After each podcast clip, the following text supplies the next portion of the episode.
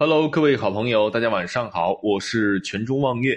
今天我们讲一位唐朝名将的故事。他在生活中竟然是一个窝囊废，被人欺负了不反抗却哭了。我们都常说，作为男人最怕的一件事儿就是被人说窝囊，经常惹起事儿就是这句话：你怎么这么窝囊？还是不是个男人？很多本来可以好解决的事儿，就因为这句话惹起了更多的事儿。结果也很糟糕。由这里就知道，男人就比较看重面子和尊严。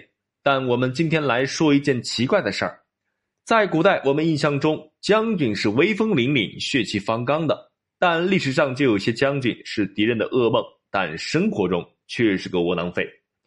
李胜，字良器，陶州临潭人，唐朝宰相、军事家。行元元年，李胜收复长安。平定诸疵之乱，兼任凤翔、陇右、泾原三镇节度使，行营副元帅，被封西平郡王，多次拯救大唐，多次打败吐蕃，被称为安史乱之后唐朝第一名将。李胜这个名将成为了南宋一干爱国诗人笔下的常客。陆游陆游就诗：“游当初作李西平，手削逆贼清旧。”清旧金，只要李胜穿越到大宋来，妥妥吊打金兵，光复山河。但在南宋被热烈盼望的李胜，放在他生活的唐代，却更有个出名的形象——窝囊。但李胜的窝囊却是其中独特一类，窝囊到十分的高调。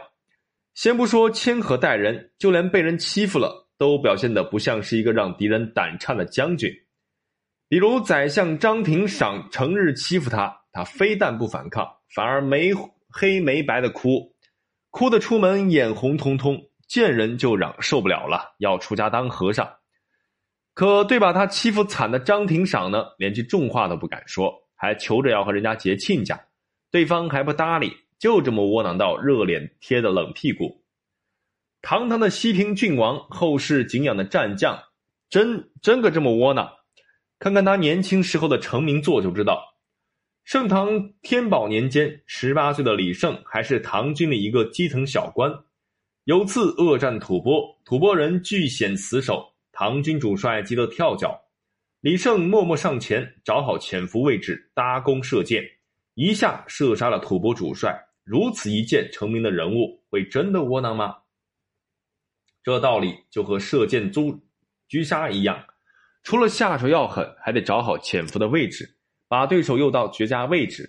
李胜靠什么？就靠这窝囊。比如欺负李胜的张廷赏，别看李胜没反抗，消息传开，张廷赏就成了众矢之的，被群臣一顿围攻，狼狈的丢官而去。李胜感慨道：“武夫性子直爽，喝一顿酒，什么怨恨都没有了。文士就不一样，表面上虽然和解了，但仍然放在心中。”我怎么能惧不惧怕文士呢？因为李胜的窝囊，叛贼李希烈错过了消灭李胜的最佳时机，结果被李胜翻过手来，就是一顿快速打击，仓皇卷铺盖跑路。一场险些提前要了唐朝命的叛乱，就这样被李胜以电光火石风格快速救了回来。所以，纵观他的整个打仗风格，就是这种电光火石，先高调窝囊。窝囊的对手迷迷糊糊上套，然后抓住宝贵机会，用尽全力一击，一下就将对手击垮。平定叛乱如此，对上大唐最头痛的强敌吐蕃也如此。典型大渡河之战，先是高调慢腾腾行军，唬得吐蕃以为来了窝囊废，却突然一个加速度，一下把十万吐蕃军打得崩溃，换得勇过霍将军的巍巍鹤鸣。其实李胜生性。极恶，林夏明会用人，善于了解部下的优点长处，还敢直言进谏，很有大臣的气。而且治理军队严明，赏罚分明，在作战指挥上不畏强敌，善于激励士气，团结友军，定下谋略后身先士卒，临敌应变，政治攻心与军事打击一起用，所以才能收复长安，立下了让人传颂的功劳。史书称他为气伟雄才。长于应变，为维护唐王朝的统一做出了重大贡献。就是这样一位优秀的将领，生活上的窝囊仅仅是他的一面，先迷乱对手，再趁其不备歼灭对手。所以，我们与其说是窝囊，还不如说是智慧。